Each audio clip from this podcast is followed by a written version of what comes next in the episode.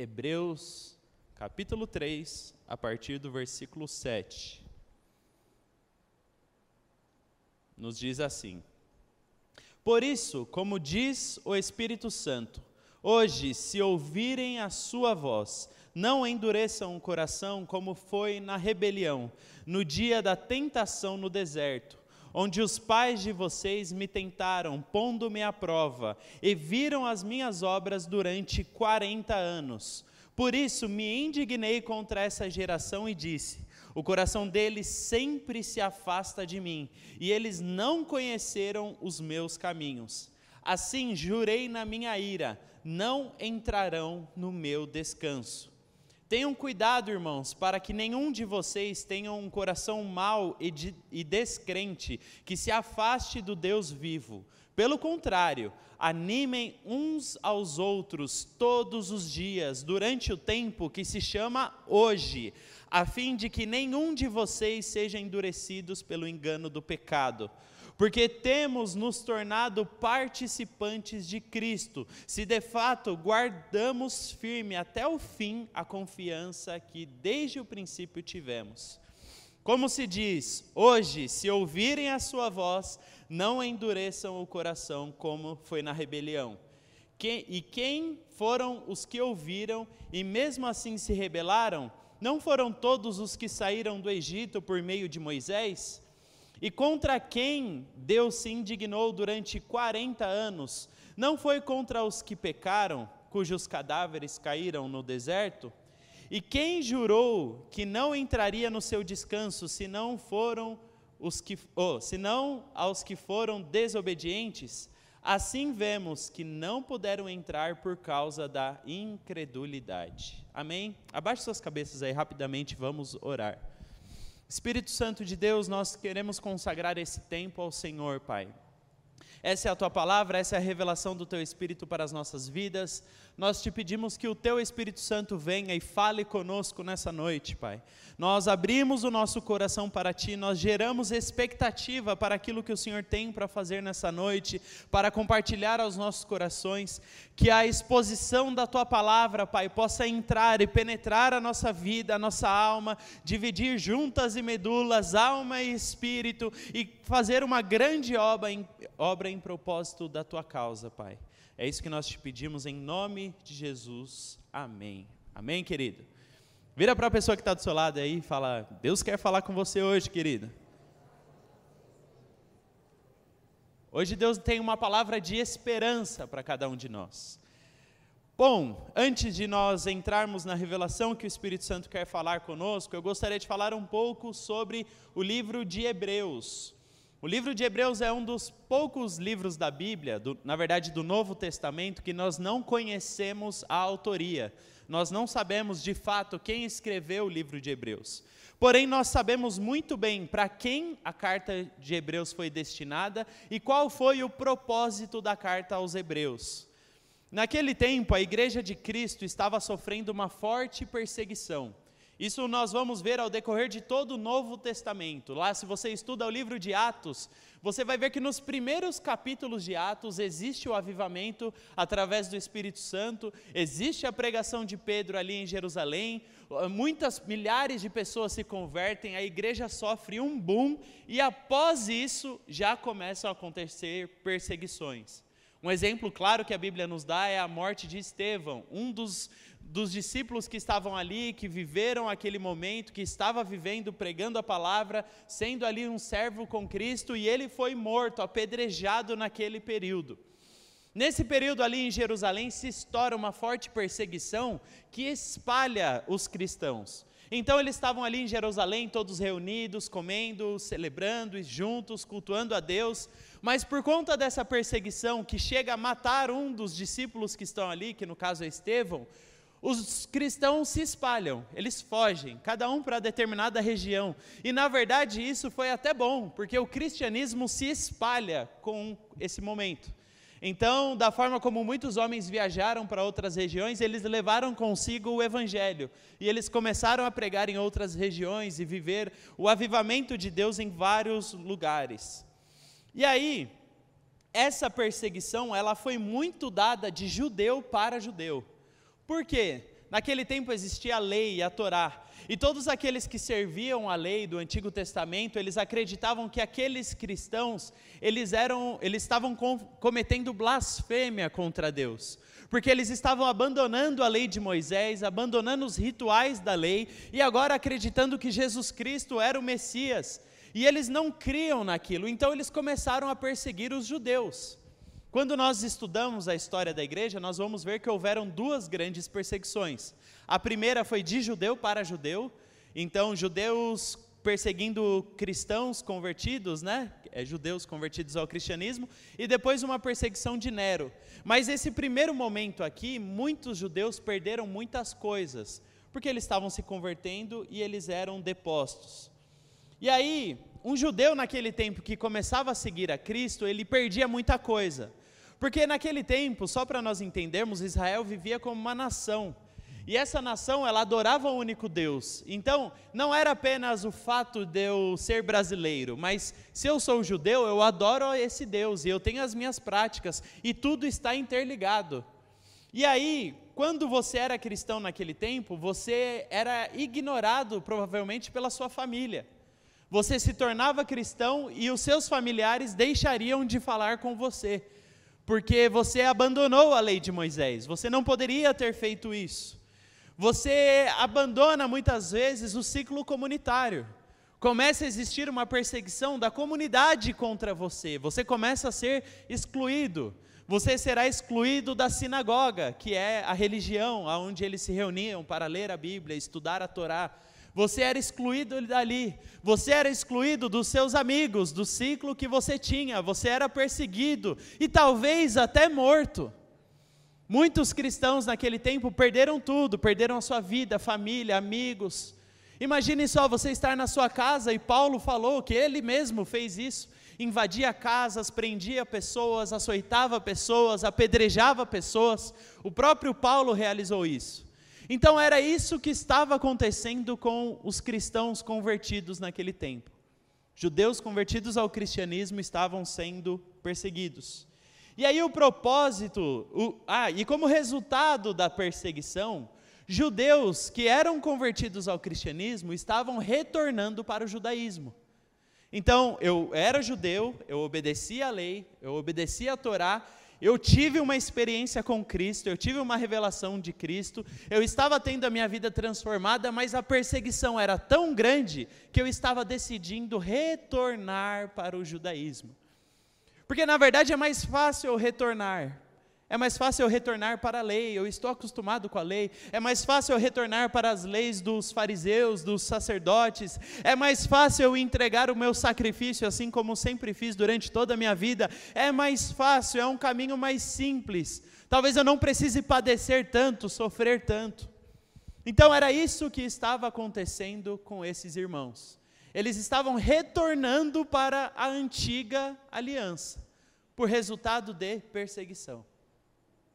E aí o propósito do livro de Hebreus é revelar para aquele judeu convertido ao cristianismo a superioridade de Jesus Cristo a tudo o que aconteceu no Antigo Testamento. O autor de Hebreus aqui, ele quer mostrar para aquele hebreu, olha, você está retornando para algo que é inferior a Cristo. Cristo ele é uma aliança superior. E aí, durante todo o livro de Hebreus, nós vamos ver ele comparando Jesus com vários aspectos do Antigo Testamento e mostrando que em todos Jesus é superior. Jesus é superior aos profetas do Antigo Testamento.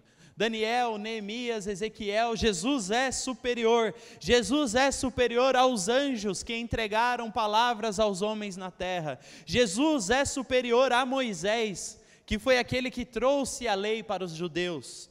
Jesus é superior a Josué, Jesus é superior a Arão, Jesus ofereceu um sacrifício melhor do que os sacrifícios de animais, Jesus firmou uma aliança superior, sendo o sumo sacerdote perfeito.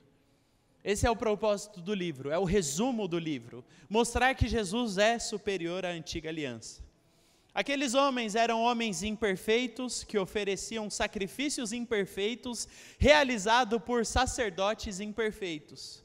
Quando Jesus é o sacerdote perfeito que ofereceu a si mesmo o sacrifício perfeito para abençoar e transformar e libertar a vida de homens imperfeitos. Esse é o propósito da aliança e esse é o propósito do livro que estamos lendo aqui. Então a ênfase do autor de Hebreus é mostrar que Jesus é maior do que a aliança. E aí vamos voltar aqui ao texto que lemos. Nós estamos refletindo aqui sobre um aspecto que estava acontecendo naquele povo. Eu vou ler novamente o texto, parte do texto. É... Ah, não, desculpa, gente, eu não vou ler parte do texto. É... O autor de Hebreus ele está comparando aqui esse povo com o povo que viveu com Moisés no deserto. Então, para usar de exemplo o que, que eles estavam passando ali, o fato deles estarem abandonando a Jesus Cristo para retornar para a lei, ele começa a comparar aqui: olha, vocês estão semelhantes ao povo do deserto. O povo do deserto também quis abandonar. O povo do deserto também quis regredir para o Egito. O povo do deserto também começou a blasfemar contra Deus. O povo do deserto também foi incrédulo em relação à promessa de Deus. E lá em Números 14, a partir do versículo 1, conta essa história claramente. Versículo 1 diz assim: Então toda a congregação se levantou e gritou em alta voz, e o povo chorou aquela noite. Todos os filhos de Israel murmuraram contra Moisés e contra Arão, e toda a congregação lhes disse: Quem dera tivéssemos morrido na terra do Egito, ou mesmo neste deserto. E por que o Senhor nos traz para essa terra? Para cairmos à espada e para que as nossas mulheres e as nossas crianças sejam por presa. Não seria melhor voltarmos para o Egito? E diziam uns para os outros: Vamos escolher outro chefe e voltemos para o Egito. Então Moisés e Arão caíram sobre seu rosto diante da congregação dos filhos de Israel. E Josué, filho de Num, Caleb, filho de Jefoné, que eram aqueles que espiaram a terra, rasgaram as suas roupas e falaram com toda a congregação e os filhos de Israel, dizendo: A terra pela qual passamos para espiar é terra muitíssimo boa. Se o Senhor se agradar de nós, então Ele nos fará entrar e nos dará essa terra, que é uma terra que mana leite e mel. Tão somente não sejam rebeldes contra o Senhor, não tenham medo do povo dessa terra, porque como pão os podemos devorar, a proteção que eles tinham se foi, o Senhor está conosco, não tenham medo deles. Apesar disso, toda a congregação disse que Josué e Caleb deviam ser apedrejados, porém a glória do Senhor apareceu na tenda do encontro a todos os filhos de Israel. E o Senhor disse a Moisés: Até quando esse povo me provocará e até quando não crerá em mim, apesar de todos os sinais que fiz no meio deles? Sabe, esse povo está vivendo um, um, período aqui na história. Moisés liberta o povo, eles caminham durante o deserto e eles chegam na beira da terra prometida. Moisés envia doze espias para espiar a terra. Os doze espias vão, todos eles voltam com o veredito da terra. Dez deles voltam falando: lá existem muitos gigantes, a terra está cheia de gigantes. Realmente, a terra é boa, mana leite e mel. Porém, os gigantes vão nos devorar, nós somos como gafanhotos diante dos teus olhos. E eles passaram ali para o povo um veredito perverso, dizendo que nós não podemos dominar essa terra. Quando os dois espias, Josué e Caleb, falam: Vamos, vamos avançar, o Senhor está conosco, nós vamos dominar essa terra.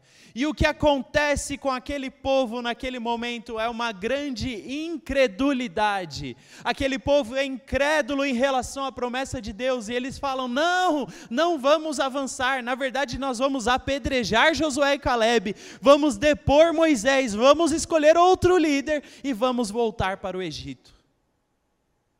É isso que o povo quis fazer. Exatamente a mesma coisa que esses judeus estavam fazendo, retornando para o judaísmo. A perseguição estava cruel, era difícil seguir a Jesus, era difícil, é, era difícil ver os seus amigos sendo apedrejados, era difícil ver a perseguição. Vamos voltar para o judaísmo. É a mesma atitude. Israel tinha sido escravo do Egito e esses leitores aqui eram escravos do judaísmo. Israel tinha deixado o Egito, deixado por maiores esperanças, assim como aqueles irmãos que, quando receberam a Cristo, eles receberam uma esperança superior do perdão dos seus pecados, da salvação da sua vida e da sua alma. Israel vacilou em sua fé, em virtude das dificuldades da jornada. Esses leitores aqui estavam vacilando na fé, por conta dos desafios de seguir a Cristo, por causa das perseguições. Israel tinha procurado voltar para o Egito por conta da perseguição, e esses homens aqui estavam retornando para o judaísmo. Aquela geração padeceu no deserto por conta da incredulidade deles, e esses homens aqui, judeus, estavam padecendo na fé por conta da incredulidade da salvação em Cristo. Querido, o Espírito Santo quer ministrar algo no nosso coração nessa noite. O primeiro ponto que nós precisamos falar aqui é que você não endureça o seu coração. Aquilo que levou à destruição desses homens, tanto no deserto quanto aqui na história que lemos, foi a dureza do coração deles. Foi o fato deles não acreditarem em Deus, em Deus e permitirem que o seu coração se tornassem duros. Versículo 7: Por isso, como diz o Espírito Santo, hoje, se ouvirem a sua voz, não endureçam o coração como foi na, na rebelião, no dia da tentação no deserto. Versículo 10: Por isso mesmo me indignei contra essa geração e disse: O coração deles sempre se afasta de mim, eles não conheceram os meus caminhos. Corações duros corações obstinados. Deus tirou eles do Egito com milagres. Deus abriu o mar vermelho para este povo. Deus fez brotar água da rocha. Deus fez cair maná do céu. Deus fez com que as suas vestes não se consumissem no deserto. Deus enviou coluna de fogo para aquecê-los à noite. Deus colocou nuvem durante o dia para refrescá-los do calor do deserto. Deus derrotou inimigos diante deles. Deus realizou diversos milagres. E o que acontece com esse povo que enxerga os milagres de Deus é eles serem incrédulos. Olha só. O povo que mais viu milagres físicos, corpóreos na terra, esse povo foi incrédulo. E aí, o resultado da incredulidade desse povo foi a blasfêmia contra Deus, foi reclamar contra Deus, e isso é pecado. E aí, assim como aconteceu com os leitores de Hebreus, Jesus Cristo, próprio Deus, saiu dos céus e veio à terra. Jesus Cristo padeceu pecados. Jesus Cristo passou por diversas tentações e em todas se permaneceu fiel. Jesus Cristo foi à cruz e sofreu uma morte torturante em meu e em seu lugar. Jesus Cristo ressuscitou no terceiro dia, selou o pacto da aliança, alcançou a sua vida, libertou a sua vida do escravo do pecado, te fez, te deu uma nova esperança, e talvez, mediante a toda a obra de salvação de Cristo em nós, o nosso resultado a isso é reclamar. Mediante a tudo isso que acontece, todo o grande feito de Jesus, toda a glória que Jesus fez e manifestou em você, para você, por você, tudo aquilo que ele trabalhou e realizou, o resultado disso é reclamação, é blasfêmia, é reclamar da família que Deus te deu, é reclamar das condições que você tem, é reclamar do vizinho que está do seu lado, porque a grama dele é mais verde do que a sua, é reclamar daquilo que acontece ou deixa de acontecer na sua vida, é reclamar porque Deus não se importa com você, é reclamar porque as coisas não acontecem, porque você espera, espera, espera e nada muda, é reclamar e reclamar porque nada está bom o suficiente. Reclamar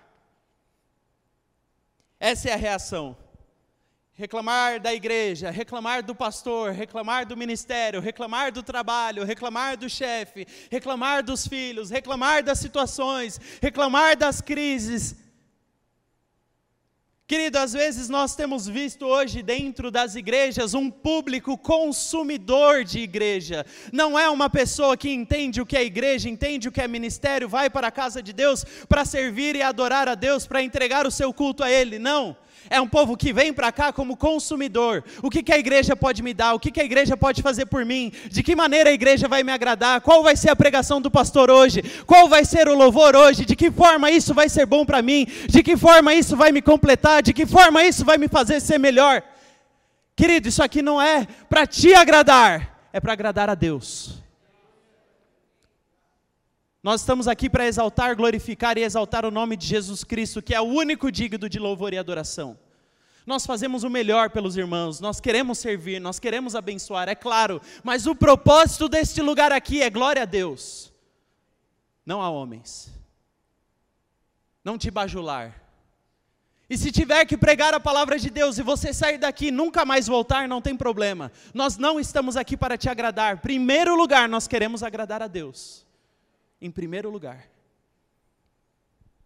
Sabe, querido, e aí nós temos visto dentro das igrejas aquele crente pula-pula, sabe? Você conhece? Chega na igreja, apaixonado. Meu Deus, essa é a melhor igreja, amo essa igreja, que igreja maravilhosa. Meu Deus, o pastor é incrível, os líderes são incríveis, o louvor é incrível, tudo é maravilhoso, eu estou apaixonado por esse lugar. Posto todo dia no meu Instagram, amo igreja, hashtag igreja amor e movimento. Apaixonado, chega assim, e chega reclamando do lugar de onde saiu. Ai, aquele lugar não dava, eu não aguentava mais, eu não aguentava mais o meu pastor, eu não aguentava mais o meu líder, eu não aguentava mais aquela situação. Passa o tempo. Nossa, mas você viu o que o pastor fez? Nossa, mas você viu o que o líder de louvor fez? Nossa, aquele líder de grupo falou isso, isso, isso. Aquele líder de ministério, nossa, que absurdo. E aí, de repente, começa a inverter as coisas. A igreja que você tinha deixado, que antes era horrorosa, passa a ser boa. Porque você começa a criticar aqui, elogiando a antiga igreja. Não, porque lá tinha determinadas coisas. Não, porque na minha igreja, na minha igreja era maravilhosa. Na minha igreja as pessoas faziam isso. Lá as pessoas se amavam. Lá as pessoas cuidavam de mim. Lá as pessoas elas cuidavam umas das outras. Era lá. Aqui não.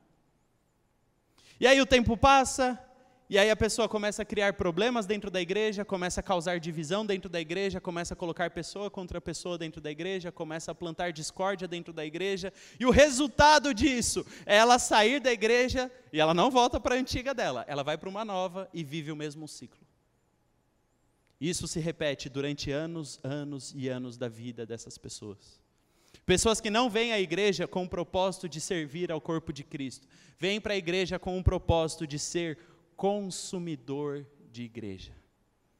E em São Paulo tem bastante opção. Tem um menu para você. Cada dia você vai em um lugar, cada dia você está reclamando de uma igreja diferente. Querido, isso é o resultado de um coração duro. Esse é um resultado de um coração endurecido pelo pecado. E aí, os olhos, os nossos olhos não estão em Jesus Cristo, os nossos olhos não estão na salvação de Cristo, os nossos olhos estão nos problemas e nas situações. É claro que na sua família vai ter problema, meu amigo. É claro que vai ter vezes que você vai brigar com um irmão seu, com a sua mãe, com seu pai, com seu filho, com a sua esposa. É claro, acontece em todas as famílias. Mas é porque você abre o Instagram e a família do outro é perfeita. Não é. Não é, ele só posta um dia bom, ninguém posta o dia ruim, ninguém posta quando está com dívida, ninguém posta quando está com problema, ninguém posta quando cai a laje, tem infiltração, quando o cachorro está doido, ninguém posta. Sua família é imperfeita, igual a família de todo mundo. O seu trabalho tem problemas, igual o trabalho de todo mundo. Não, porque você trabalha num lugar maravilhoso, não sei o quê. Não, todo chefe é chefe, todo lugar tem problema, todo lugar tem problema de relacionamento. Ah, não, mas é porque. Não, querido, todos nós enfrentamos problemas. Todos nós temos crises para lidar. Isso, o modo como você tem reclamado, o modo como você tem tomado essas atitudes de minar aquilo que Deus te deu, é porque revelam quem você é. Revelam você, e não o ambiente onde você está. Você pode estar no melhor ambiente do mundo reclamando. Você pode estar na melhor empresa, no melhor cargo, no melhor trabalho, com a melhor família, com os melhores amigos, na melhor igreja e mesmo assim ter uma atitude totalmente perversa. Porque revela você, seu caráter. E aí o resultado da incredulidade, da falta de fé, é reclamação, é blasfêmia. Isso é pecado contra Deus. Às vezes nós achamos que reclamação é só, ah, não, é uma prática de vida. Ah, eu faço, não tem problema. Não, isso é pecado contra Deus. Deus não se agrada disso. Se nós lermos a palavra de Deus, nós vamos ver que isso para Deus é reclamação, é afronta, é um gesto de ingratidão em relação a tudo aquilo que ele fez na sua vida. Isso é afronta afronta, você está afrontando Deus todos os dias. E o resultado da incredulidade são corações duros.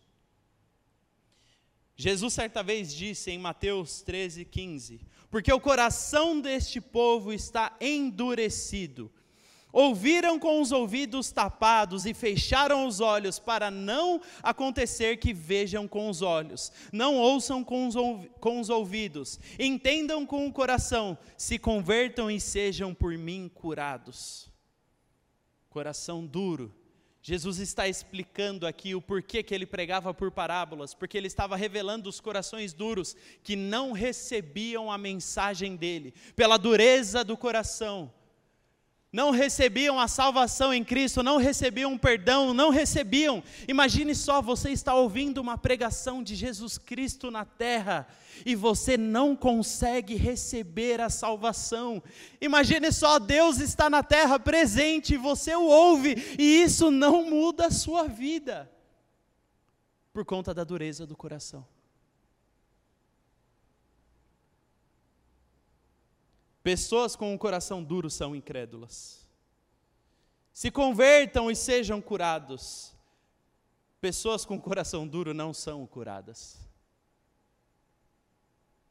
O resultado de você estar vivendo a sua vida, viver uma vida que não agrada a Deus, reclamar de tudo, endurecer o coração, fraquejar na fé, pecar, porque isso é um pecado, torna com que você seja amargurado com a vida amargurado com as situações.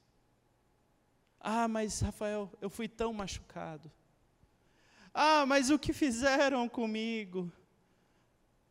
A minha dor é muito grande. As pessoas viraram as costas para mim. As pessoas me abandonaram. As pessoas me machucaram, me feriram. Saiba que o que te levou até o lugar onde você está hoje não é o que fizeram por você, é o seu pecado. O que te deixou aí neste lugar onde você está, de dor, de sofrimento, não é o que as pessoas fizeram, é o seu pecado. É aquilo que você pecou contra Deus. Você coloca a culpa das suas frustrações nas pessoas, mas a culpa do seu fracasso é seu. Pode ser que você hoje se encontre dentro de um calabouço, mas saiba de uma coisa: quem entrou aí, quem se enfiou aí foi você. Versículo 7: Por isso, como diz o Espírito Santo, hoje, se ouvirem a sua voz, não endureçam o coração. O Espírito Santo diz: hoje. Se ouvir a voz do Espírito Santo, hoje. Se ouvir que Deus está falando agora, é hoje. Se ouvir que realmente isso tem te levado a um caminho de destruição, é hoje não endureçam o seu coração. Querido, o tempo que se chama é hoje. Versículo 13: pelo contrário, animem-se uns aos outros todos os dias, durante o tempo que se chama hoje, a fim de que nenhum de vocês seja endurecido pelo engano do pecado Sabe que Jesus Cristo está dizendo que existe um tempo para ser curado dessas situações, e o tempo é hoje. Existe um tempo de se arrepender dos seus maus caminhos e pedir perdão para Deus, e o tempo é hoje. Existe um tempo para acertar as coisas que estão pendentes, e o tempo é hoje. Existe um processo que precisa acontecer na minha vida, e o tempo é hoje. É preciso pedir perdão, o tempo é hoje, é preciso preciso pedir ajuda, o tempo é hoje, é preciso falar: ei, alguém me socorre porque eu estou num calabouço. O tempo é hoje. O tempo é hoje, é agora. Não deixe para amanhã, não deixe para depois, não adie, não barganhe, não negocie. Não fala, não, Deus, eu vou consertar isso a qualquer momento. Eu vou, eu vou ver essa situação depois. Eu vou acertar as coisas depois. Não, eu vou pedir perdão depois. Querido, não tem tempo, nós não temos tempo, o tempo está jogando contra você, o tempo é seu inimigo, quanto mais tempo passa, um abismo vai chamando outro abismo, uma situação vai atraindo outra, é praga em cima de praga, é problema em cima de problema, é crise em cima de crise, é situação desastrosa em cima da outra, não, para tudo, é agora. Senhor Jesus Cristo, eu estou na tua presença hoje, me perdoa. Eu tenho blasfemado contra ti. Senhor Jesus Cristo, me perdoa. Eu tenho vivido uma vida que não te agrada. Senhor Jesus Cristo, me perdoa.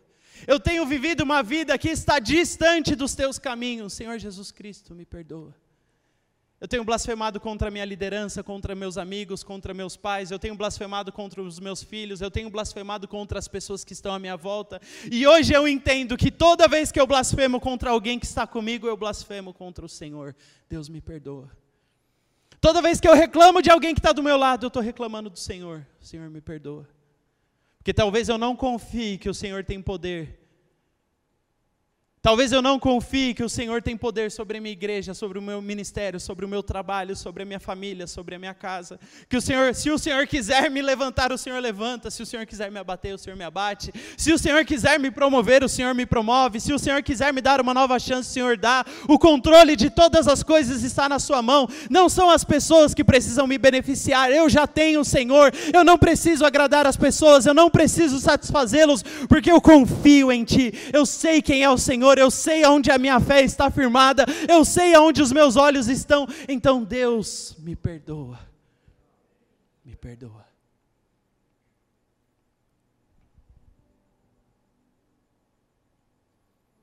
Hebreus 4, versículo 11.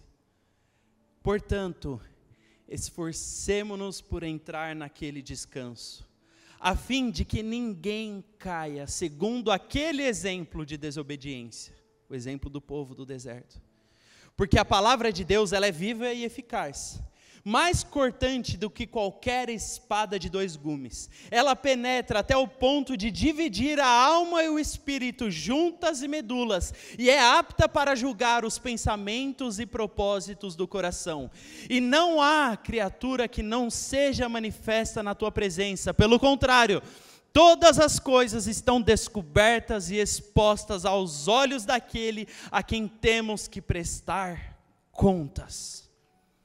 Hoje nós estamos aqui fazendo uma exposição da palavra de Deus. E quando nós expusemos a palavra, quando nós colocamos a palavra em xeque, ela revela quem nós somos. Se existe algo aí dentro de você queimando, se existe algo aí dentro de você te gerando algo, é porque a palavra está entrando, penetrando, é porque a palavra está indo dentro de você. E o que vai discernir o que está certo ou errado na sua vida, o que precisa sair, o que precisa ficar, o que precisa dar lugar, o que precisa criar raízes, é a palavra de Deus. A palavra de Deus, ela é o instrumento que discerne quem nós somos permita que ela entre na sua vida. Abra uma brecha nesse coração duro aí. E permita que a palavra de Deus entre. Permita. Porque quando a palavra de Deus entra, ela divide, ela, ela, ela, vasculha, ela discerne, ela abre espaço. Não existe nada que consegue ser duro o suficiente a ponto da palavra de Deus. Abra o seu coração nessa noite. Às vezes você está aqui com o coração duro, amargurado, frustrado. Abra o seu coração nessa noite. Não para mim, eu não sou melhor do que você, eu também sou pecador igual você, eu também preciso da salvação igual você. Abra o seu coração para Jesus Cristo, porque Ele tem uma obra a realizar na sua vida nessa noite. Ele tem um trabalhar na sua vida nessa noite. Hoje, acerte as coisas. Se você abrir o seu coração para Deus hoje, eu tenho uma boa notícia para você. Pode ser que você tenha chegado aqui realmente destruído. Pode ser que você tenha vivido todo o ciclo de destruição que acabamos de falar aqui. A incredulidade tomou conta da sua vida, do seu coração. Você blasfemou contra Deus. Você foi igual o povo no deserto. Você viu milagres de Deus acontecendo e mesmo assim você, ah, Deus, sério? Poxa vida. E mesmo assim você, ah, Deus, olha só o que está acontecendo. Calma. Se você abrir o seu coração para Deus hoje, eu tenho uma palavra para você. Hebreus 14, 4, versículo 14, diz assim: Tendo, pois, Jesus, o Filho de Deus, como grande sumo sacerdote que adentrou os céus, conservemos firme a nossa confissão, porque não temos sumo sacerdote que não possa compadecer das nossas fraquezas. Pelo contrário, ele foi tentado em todas as coisas a nossa semelhança, mas sem pecado. Portanto, aproximemo-nos do trono da graça com confiança, a fim de recebermos misericórdia e encontrarmos graça para ajuda em momento oportuno. O que, que a palavra de Deus está nos falando nessa noite? Que você pode estar com o coração duro, você pode ter pecado, você pode ter desagradado a Deus, mas calma, hoje Deus tem perdão para você se achegue com ousadia diante do trono da graça, porque hoje a graça de Deus te alcança. Se achegue com coragem diante de Deus, porque hoje a graça de Deus se manifesta. Hoje existe perdão para os nossos pecados. Hoje existe a cura para as nossas doenças. Hoje. Hoje. Hoje pode ser o dia que a sua história vai ser transformada. Hoje. Às vezes você veio para a igreja hoje falando, ah, é só mais um culto. Ah, vamos lá, né? Sextou, ou oh, terçou, né? é que foi o finalzinho do carnaval? Terça-feira de carnaval, acabou tudo, não tem nada passando. Big Brother é só mais tarde.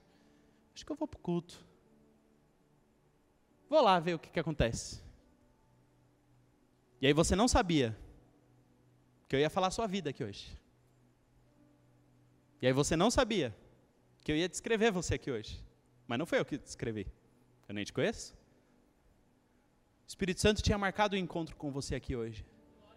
Porque hoje ele quer mudar a sua história. Porque hoje o Espírito Santo quer parar, quer quebrar esse ciclo de destruição na sua vida, esse ciclo vicioso de reclamação, de blasfêmia, de, de coisas ruins que tem acontecido. Hoje Ele quer quebrar isso, hoje Ele quer te dar uma nova esperança. Se achegue hoje com ousadia diante do trono da graça, se achegue hoje diante da presença de Deus e Jesus Cristo te perdoa de todos os seus pecados. Nós temos Jesus Cristo como nosso grande sumo sacerdote. Ele é o único capaz de te perdoar. Ele veio à terra, ele sofreu, ele padeceu. Porque hoje, versículo 16: aproximemo-nos do trono da graça com confiança, a fim de recebermos misericórdia e encontrarmos graça para ajuda em momento oportuno. Jesus Cristo está sentado nesse trono. O trono da graça é ocupado por Jesus Cristo. O trono da graça é ocupado por Ele. E hoje Ele te convida: vem. Vem para o trono da graça. Nós não estamos aqui para te oferecer uma experiência religiosa. Nós estamos aqui para que hoje você se achegue até o trono da graça. A religião te julga, a religião te condena. A religião fala: ah, esse aqui não serve. Ah, esse aqui dá muito problema. Ah, esse aqui dá muito trabalho. Esse aqui, ah, a religião faz isso, Jesus Cristo não. Jesus Cristo passou pelo que você passou, sofreu como você sofreu, sentiu a sua dor, padeceu como você, não pecou em nada uma dessas coisas, e hoje ele se compadece de você, assim como na Bíblia, que quando nós lemos que Jesus chegava diante de uma multidão e ele se compadecia das pessoas, hoje ele se compadece da sua história e Jesus Cristo hoje quer reescrever a sua história. Hoje Jesus Cristo quer pegar uma caneta e te dar um novo motivo para viver. Hoje Jesus Cristo quer mudar a sua história e o dia é hoje. Aleluia!